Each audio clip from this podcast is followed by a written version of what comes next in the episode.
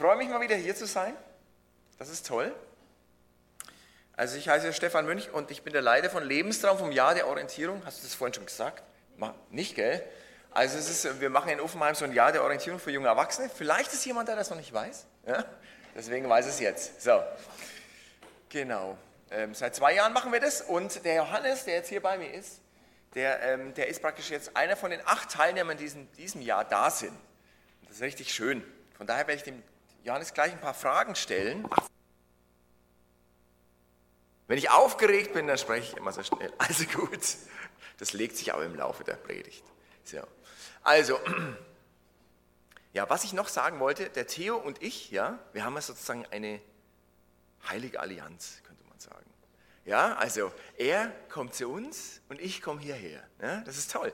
Also der Theo macht bei uns Epheserbrief im, im Lebenstraumjahr und ich komme her und mache ein paar Predigten und so haben wir eine wunderbare Gemeinschaft, Austauschgemeinschaft. Also, ja, genau.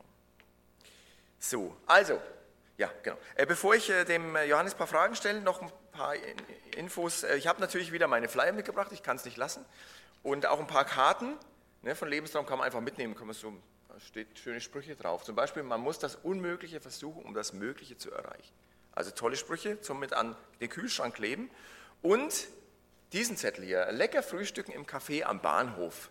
Wir machen jetzt ähm, einmal im Monat Brunch im Café am Bahnhof und ähm, genau, reichhaltiges Frühstücksbuffet von 9 bis 12.30 Uhr, ja, und zwar am Samstag, den 12.11. und Samstag, den 17.12. Und dann geht es im Januar natürlich weiter, aber es steht noch nicht hier drauf, nur 6,95 Euro. Hm, das ist doch mal ein Kampfpreis, aber jetzt kommt noch das Beste. Frühbucherrabatt. Nur 5 Euro bei einer Voranmeldung bis einen Tag vorher. Leute, das ist der Hammer. Ja, genau. Wir wollen nämlich mal den, Markt aufmischen, wisst ihr so. Aber, und ich habe mit meiner Frau gewettet, ja, ich habe mit meiner Frau gewettet, dass 50 Leute kommen pro Termin. Wenn ich gewinne, ja, dann macht sie für mich die Küche eine Woche lang. Weil die macht sonst immer ich aufräumen. Und wenn ich verliere, dann muss ich waschen eine Woche lang. Aber gut, also lass mich nicht hängen. Ne? Gut. Okay, so, so viel dazu. Ja, genau, Johannes, ich wollte dir ein paar Fragen stellen. Genau, komm noch ein bisschen näher, dann hört man dich auch gleich. Der Johannes ist ja jetzt seit,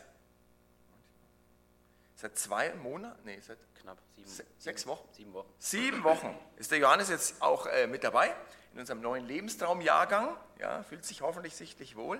Aber die Frage ist erstmal, was ich dir fragen wollte, ist, äh, wo kommst du überhaupt her und äh, Genau. Erzähl ein bisschen was, wo du ursprünglich so, was du gemacht hast und so. Ja, genau. Ja, ich heiße Johannes.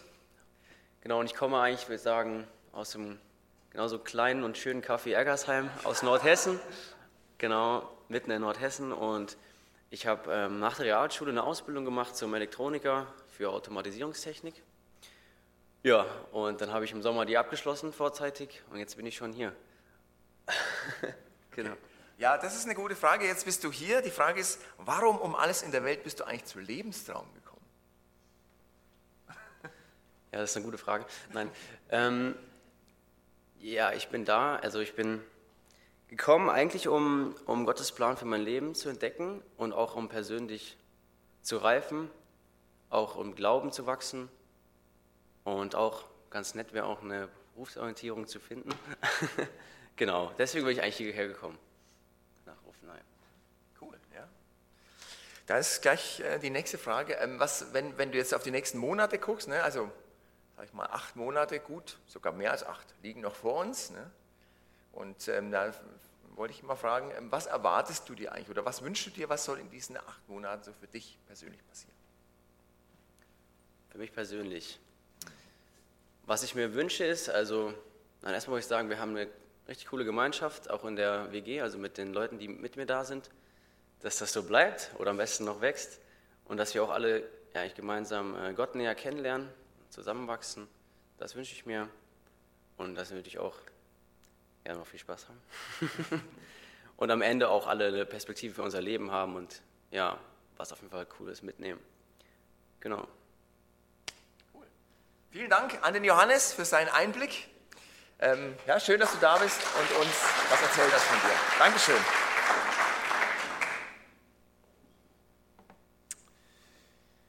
Ja, genau. Ich fand es ganz gut, habe dem Johannes gesagt, hier, komm doch mal mit. Dann haben die Leute mal, können sie mal sehen, was ist es überhaupt? Was sind es für Leute, die da zu Lebenstraum kommen? Ja, jetzt wisst ihr das. Ja, genau. Ähm, wir waren vor einiger Zeit in, ähm, in Ulsenheim, ja, bei den Haags. Die haben einen kleinen Weinberg und die haben dann gesagt, hier, komm doch mal, ähm, kommt doch mal mit euren acht Teilnehmern, da haben wir gleich eine ganze Menge Leute und helft uns bei der Ernte. Ja, helft uns bei der Ernte. Haben wir natürlich gesagt, gerne, ja. Aber nur, wenn wir auch ein paar Flaschen Wein kriegen. Das haben wir auch gleich, also habe ich, hab ich nicht gesagt, aber wir haben sie trotzdem dann gekriegt. Das war schön, ja.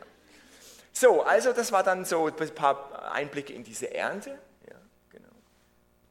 Ja, genau. So sieht es da aus, ne, wenn man dann den Weinberg hier anguckt, von oben. Ist eigentlich jemand hier, der auch einen Weinberg hat? So? Ja, Winzer, so ein bisschen nebenbei oder so? Toll, ne? Das ist eine tolle Sache. Ja.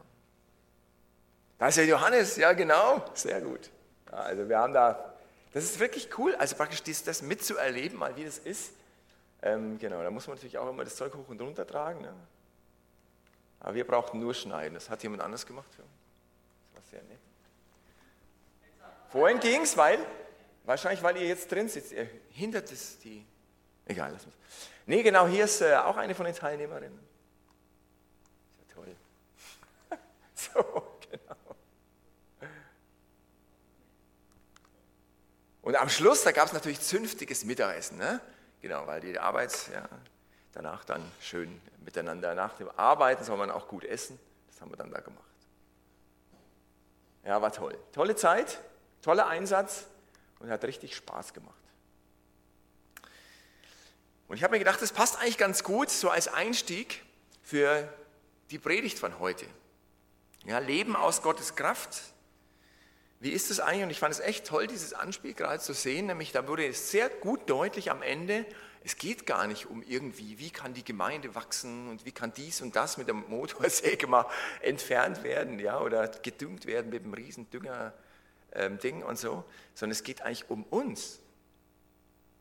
Ja, es geht um dich und mich eigentlich in dem Gleichnis. Es geht eigentlich um den Theo und nicht um seine Gemeinde.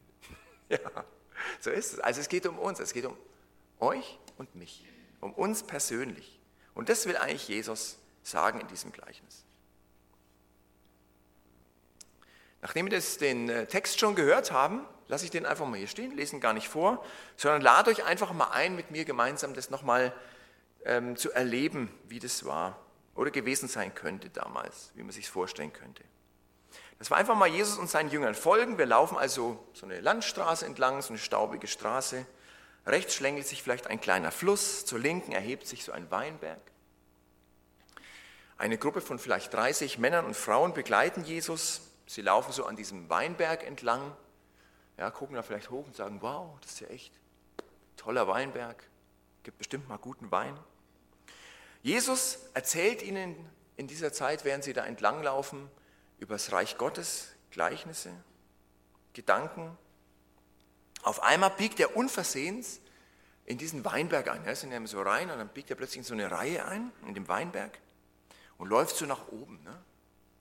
Nach etwa 20 Metern bleibt Jesus stehen, nimmt so einen, deutet auf so einen Weinstock und sagt, so wie diese Rebe und der Weinstock miteinander verbunden sind, so soll auch ihr mit mir verbunden sein. Der Weinstock, sagt er weiter, gibt den Reben ihren Saft. Und ohne den Weinstock können die Reben und Blätter und Frucht überhaupt nicht existieren. Ohne den Weinstock wären die Reben tote Äste, die in der Sonne verdorren. Und dann deutet er da auf diese, auf diese Verbindung zwischen Weinstock und Rebe und sagt, schaut mal ganz genau hin, diese Verbindung hier zwischen Rebe und Weinstock, das ist die wichtigste Verbindung.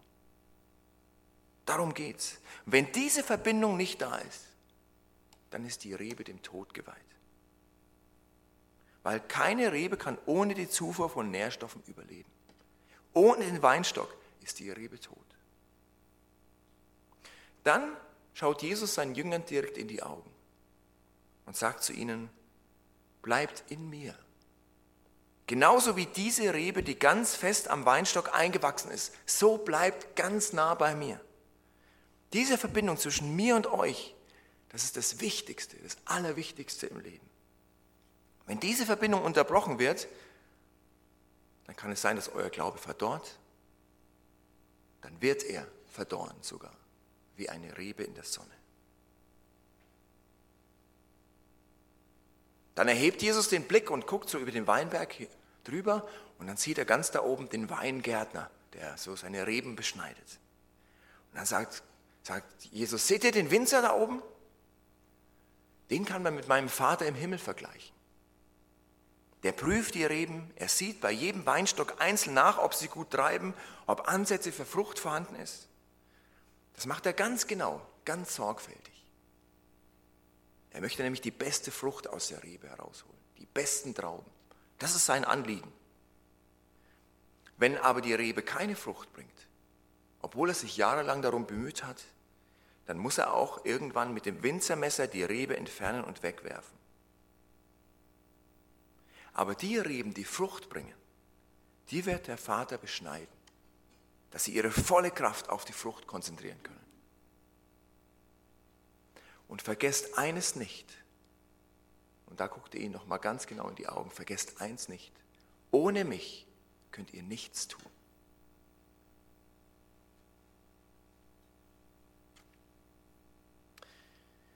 So könnte es gewesen sein damals, als Jesus mit seinen Jüngern durch den Weinberg gelaufen ist. So könnte es gewesen sein. Und es ist echt ein ganz starkes Bild. Dieses ist mir nochmal deutlich geworden. Als wir da den Weinberg ähm, abgeerntet haben, ja, ist mir das nochmal deutlich geworden, wie, wie, wie, wie wichtig das ist, diese Verbindung zwischen Rebe und Weinstock. Und nur dann entsteht diese Frucht. Und wir haben ja Riesen, wir haben solche Dinge gelernt. Wir haben einmal abgeschnitten, zack, da war die ganze Hand so voller Reben, voller, voller ähm, Trauben. Wahnsinn, ja?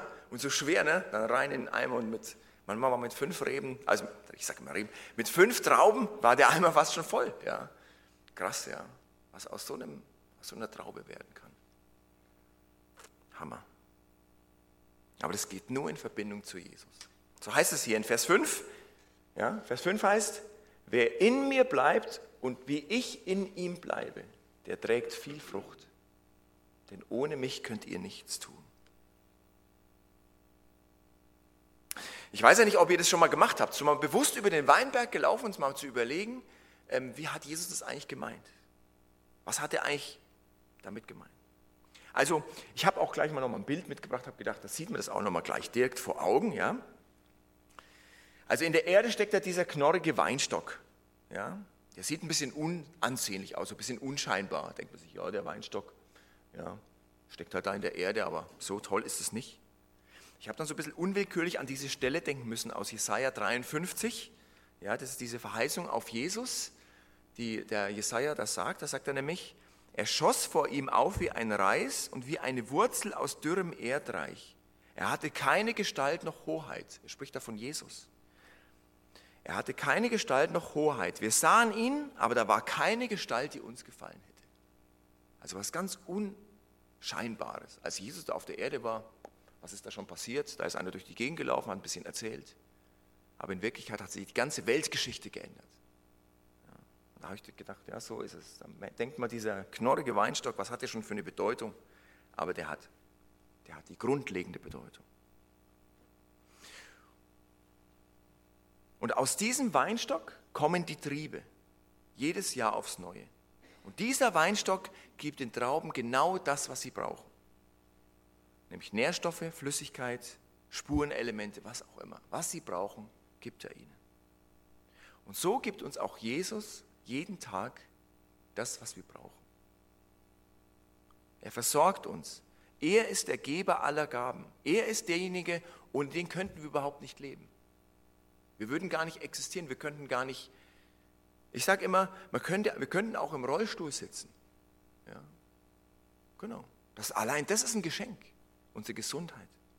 Oder wenn ich Lebenstraum anschaue, ja, wir, wir bangen jedes Mal, ja, bangen wir darum, dass wir genug Teilnehmer kriegen. Ja. Beten wir immer und so, ne? Und dann hat sich, habe ich gesagt, wir beten bis zum letzten Tag, weil wir brauchen unbedingt acht Leute. Wir hatten nur sieben. Ja, und auf den letzten Tag, wirklich, hat sich jemand angemeldet, die Vera. Ja, jetzt ist sie dabei. Das ist unbegreiflich. Ja. Oder Finanzen, ja, dass Gott uns versorgt. Wir beten dann immer und hoffen, dass es irgendwie klappt, aber wissen tut man es nie.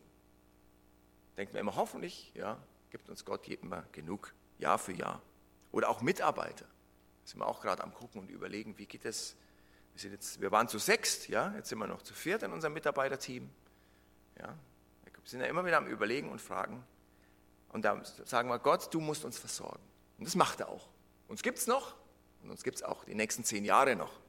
Ja? Wie hast du gesagt? Genau. Das Zehnfache von den Action Kids, ähm, Adventure Kids. Genau, so ist es. Also Lebensraum ist auch so. Ne? Es wird es die nächsten 20 Jahre noch geben. Davon gehe ich aus. Weil Gott versorgt. So, gut. Auch wenn es sich manchmal nicht so anfühlt. Auch ein bisschen spannend ist, meine ich. Okay. Aber Gott versorgt. Ja, also wir müssen nah dran bleiben an diesem, an diesem Weinstock.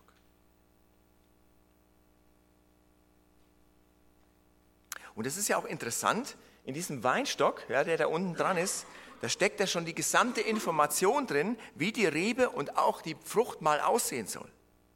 So wie der Weinstock ist, unten dran, so werden dann auch grüne oder rote Trauben dran wachsen, große Trauben, kleine Trauben, je nachdem welche Sorte, ich weiß gar nicht, wie die alle heißen, ja. Aber das steckt alles in dieser Information drin und alles schon in diesem, in diesem einen Stock drin. Was kommt da später raus? So wie der Weinstock ist, seine Art, sein Charakter, sein Wesen, das hat direkte Auswirkungen auf die Frucht, auf die Reben, auf die Blätter. Und wenn wir mit Jesus, mit dem Weinstock verbunden sind, dann wird unser ganzes Leben von ihm auch beeinflusst. Von seiner Art, von seinem Charakter, von seinem Wesen. Aber das passiert eben nur, wenn wir wirklich mit dem Weinstock verbunden sind.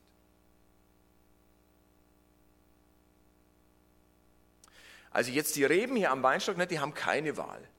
Die können nicht sagen, ich möchte es verbunden sein oder nicht, sondern die wachsen da einfach. Ne? Die sind einfach dran, ob sie wollen oder nicht. Bei uns ist das anders. Wir haben eine Wahl.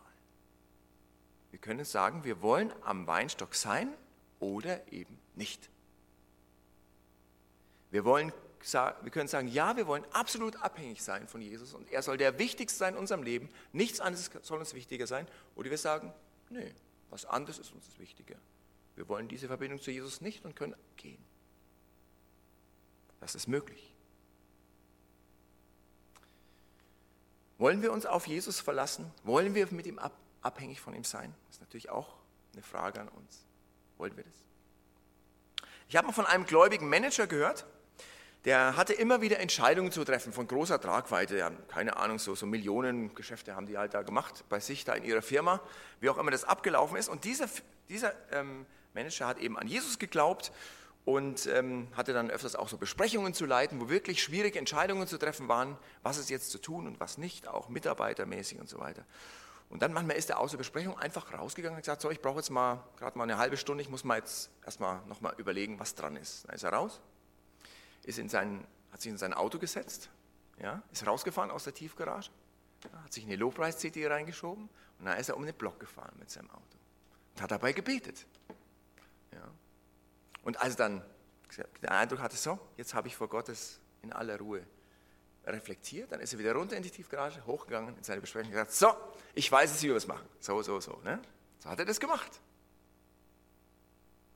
Ja, der war dran, der war in Abhängigkeit zu Jesus. Der hat gesagt, ich möchte nicht irgendwas machen, sondern ich möchte in meinem Alltag wirklich mit Jesus verbunden sein. Und das ist schon die Frage auch an uns. Rechnen wir eigentlich so wie dieser Mann mit der Wirklichkeit Gottes in unserem Alltag?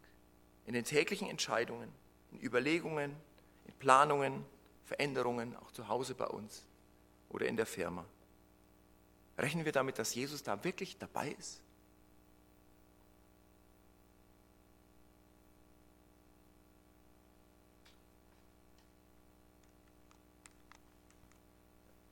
In Vers 4 heißt es, bleibt fest mit mir verbunden und ich werde ebenso mit euch verbunden bleiben. Denn so wie eine Rebe nur am Weinstock Früchte tragen kann, so werdet auch ihr nur Frucht bringen, wenn ihr mit mir verbunden seid. Also wir können nur Frucht bringen, wenn wir mit, mit Jesus auch verbunden sind. Ich habe mich da gefragt, das frage ich mich eigentlich fast mein ganzes Leben schon. Wenn man christlich aufgewachsen ist, fragt man sich das ja. Was ist eigentlich Frucht? Was ist das eigentlich? Wann bringe ich eigentlich Frucht? Hier wird immer gesprochen, nicht nur in dem Gleichnis, sondern auch in anderen. Was ist eigentlich Frucht? Und das heißt ja auch, wenn keine Frucht gebracht wird, dann wird es abgeschnitten. Also es ist ja auch ein Risiko damit verbunden. Ja? Es ist ja wirklich gewollt von Gott und das ist dann auch schlecht, wenn es nicht ist. Was ist eigentlich Frucht? Also vielleicht, wenn jemand zehn Menschen zum Glauben führt, hat er dann Frucht gebracht? Ich würde sagen, ja, ja, toll gemacht. Aber was, wenn nicht? Wirklich, ich habe also als Jugendreferent habe ich gesagt, das ist ja eigentlich eine gute Chance. Da hat man immer wieder Jugendliche vor sich, die vielleicht Jesus noch nicht so gut kennen und so weiter. Ich habe dann gedacht, Mensch, auf dem Event in Oberschlauersbach, da verkündigst du mal, dass die Leute zu Jesus kennenlernen können. Habe ich verkündigt, hat sich aber keine bekehrt. Dann habe ich gesagt, hier, könnt nach vorne kommen, für euch beten lassen. Kam keiner nach vorne. Das war wirklich so. Irgendwann habe ich gesagt, es können auch die kommen, die neu mit Jesus anfangen können. Die, dann kamen sie, ja. So, das sind aber die, die waren ja schon bei Jesus. Also es hat mich wirklich beschäftigt. Und ich habe, weiß nicht, vielleicht zweimal oder so vielleicht mit jemand gebetet und den richtig zum Glauben geführt, sodass der neu richtig begonnen hat mit Jesus. Ich denke, hä? Ja?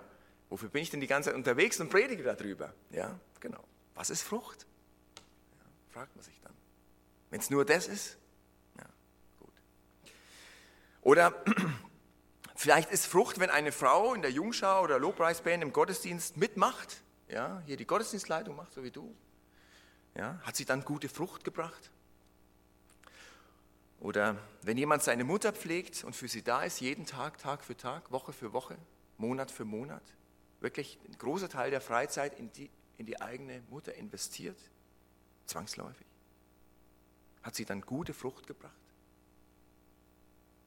Oder wenn jemand auf seinem Arbeitsplatz mit ganzem Herzen tätig ist und wirklich sagt, ich möchte nach Gottes Geboten handeln, hat er dann gute Frucht gebracht? Also ich bin mir ziemlich sicher, dass Gott die Früchte unseres Lebens anders bewertet, als wir das manchmal so aus dem Bauch raus machen würden.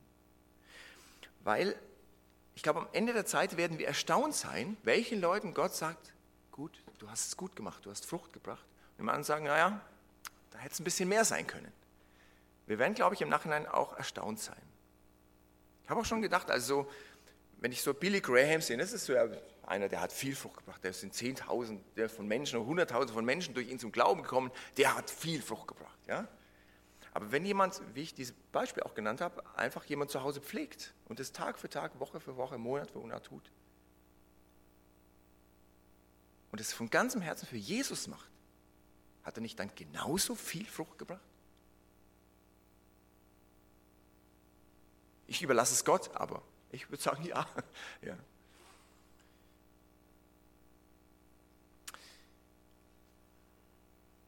Eins ist auf jeden Fall sicher, eine Frucht ohne Jesus gibt es nicht.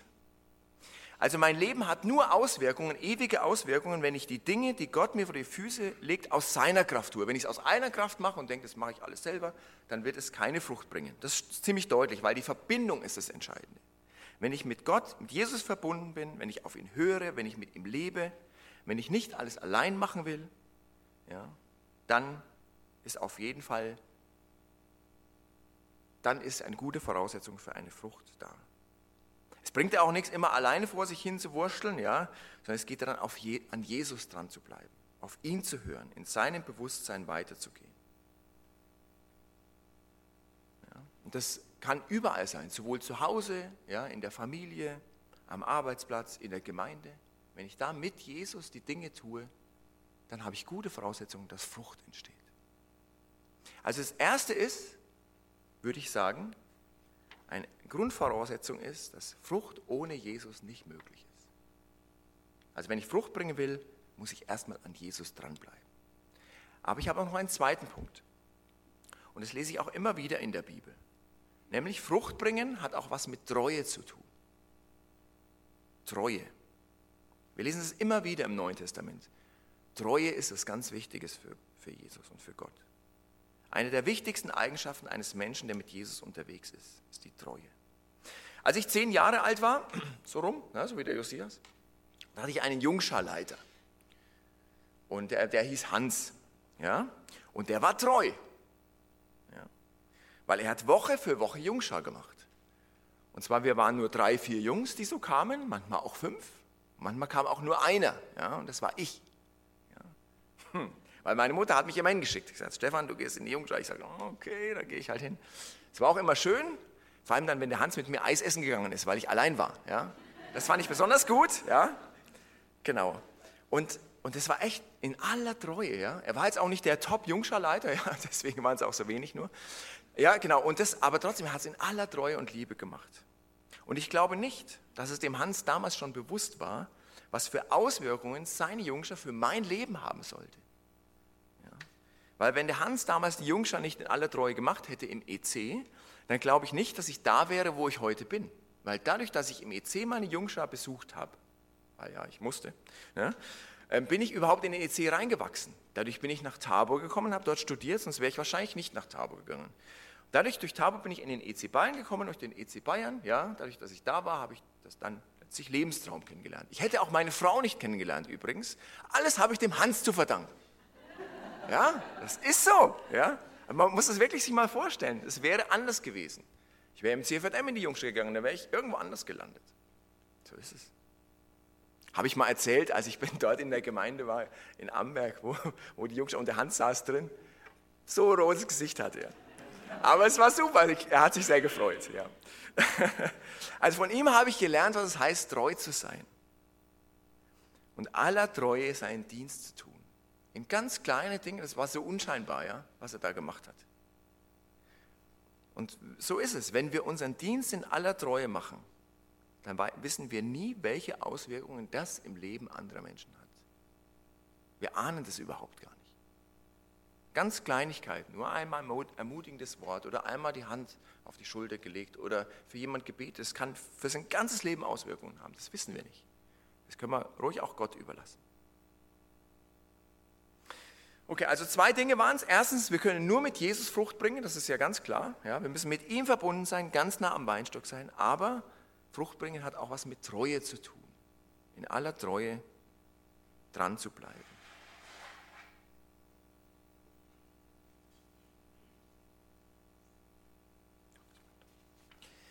Bevor ich zum letzten Punkt komme, möchte ich gerne noch ein, ein, eins sagen. Und zwar, das ist mir nämlich auch aufgefallen, da steht nämlich hier, alle Reben am Weinstock, die keine Trauben tragen, schneidet er ab.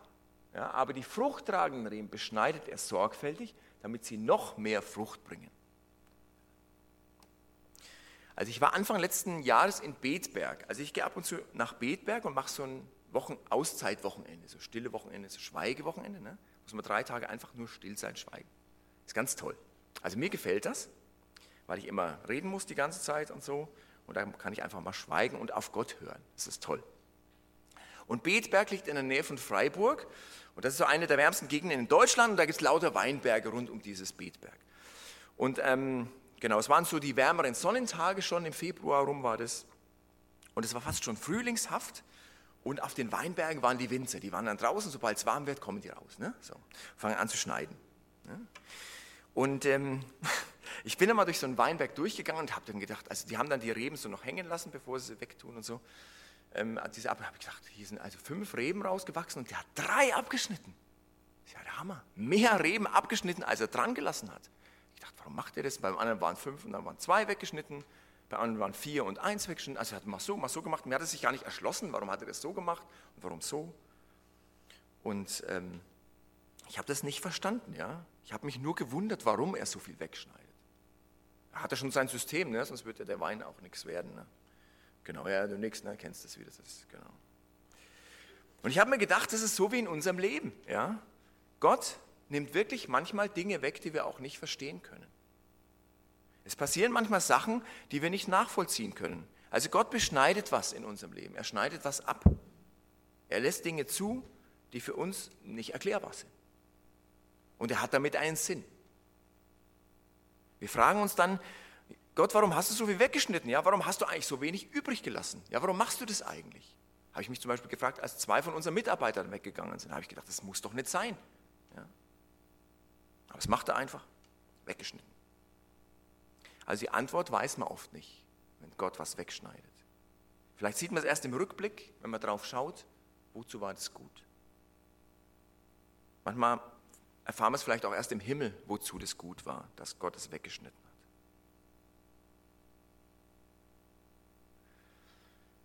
Als ich so ein bisschen nochmal über den Weinbau recherchiert habe, habe ich eine interessante Sache gelesen, die hieß Reberziehung.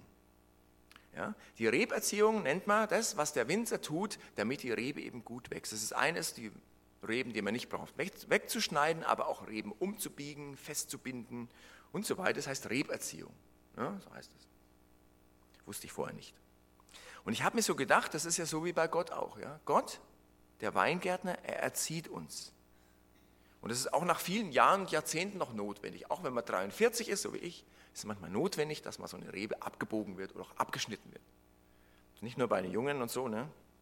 sondern bei, in jedem Alter gilt das. Und nur die Weinreben, die regelmäßig erzogen werden, die entwickeln sich auch gut. Das ist nicht unbedingt angenehm, aber es ist wichtig.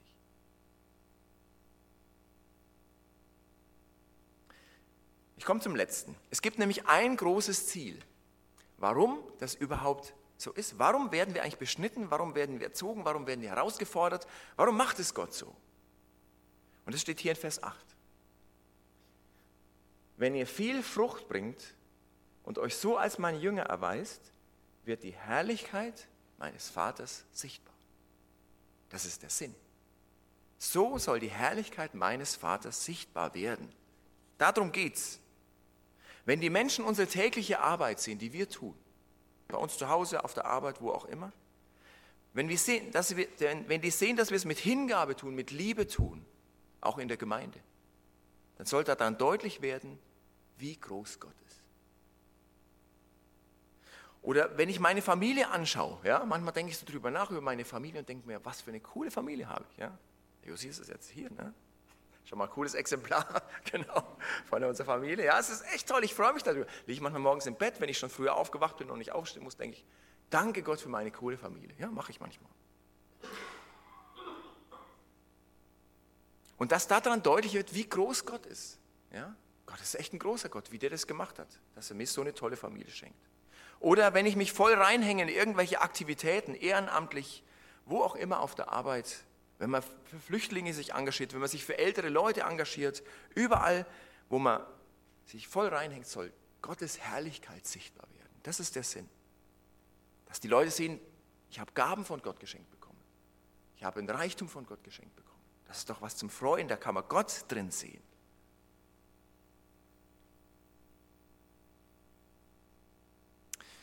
Und wenn wir in der Gemeinde tätig sind, ja, wenn wir in irgendwelchen Bereich, wo auch immer wir arbeiten, dann dürfen wir es in aller Treue tun, ja, damit Gott geehrt wird. So wie der Hans. Und das Ziel ist, die Herrlichkeit des Vaters soll sichtbar werden.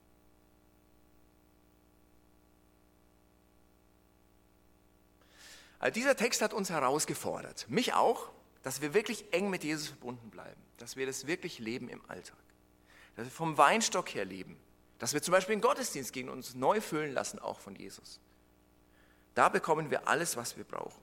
Und wir dürfen Frucht bringen. Und es hat gar nichts mit Leistung zu tun, dass wir möglichst viel und toll und alles, sondern es hat viel mit Jesus zu tun, dass wir mit ihm verbunden sind und es hat viel mit Treue zu tun, dass wir dranbleiben. Und Gott, der Weingärtner, beschneidet manchmal an der einen oder anderen Stelle, auch wenn wir es nicht verstehen. Aber er hat ein Ziel damit. Ein großes Ziel gibt es. Und das heißt, Gott soll geehrt werden. Die Leute sollen sehen, was da passiert und sollen sagen, Gott ist ein großer Gott. Dass der das mit uns so macht. Und das wünsche ich mir für mich und auch für jeden von euch. Amen. Ich bete noch mit uns. Herr, ich danke dir für dieses großartige Bild, das du uns da gegeben hast durch dieses Gleichnis dass wir ganz nah bei dir bleiben müssen. Dass das das Allerwichtigste ist im Leben. Und ich möchte dich bitten, dass wir das auch machen. Dass wir auf dich hören im Alltag, dass wir mit dir verbunden sind, dass wir bei Fragen dich wirklich fragen, bei Entscheidungen wirklich dich mit einbeziehen. Und dass, ich wünsche mir das auch wirklich so, dass bei jedem von uns das so ist, dass die Leute darauf gucken und sagen, wow, du lebst irgendwie anders, du lebst mit Gott. Und ich wünsche mir, dass das passiert. Bei mir und bei jedem von uns, der heute da ist. Lass uns das wirklich erleben, auch gerade in der kommenden Woche. Amen.